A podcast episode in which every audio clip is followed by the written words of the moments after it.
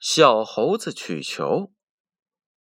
这一天，森林里正在举行一场球赛，小动物们都你追我赶的，玩的是可开心了。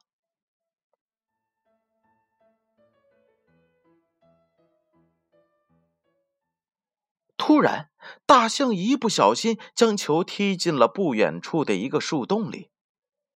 球赛还没有结束呢。这可怎么办呀？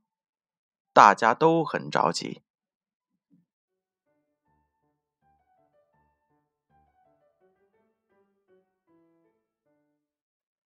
小猴子想了一下，很自信的说：“大家先别急，我有办法把球给弄出来。现在我们都去找水吧。”水来了，小猴子指挥大家将水灌进树洞里。很快呀，这树洞就被水给灌满了，而这球呢，也跟着浮了上来。球被取出来之后，可以继续比赛了。大家都夸小猴子是个聪明的运动员。小猴子遇事能冷静的思考，并运用科学知识去解决它。宝贝儿。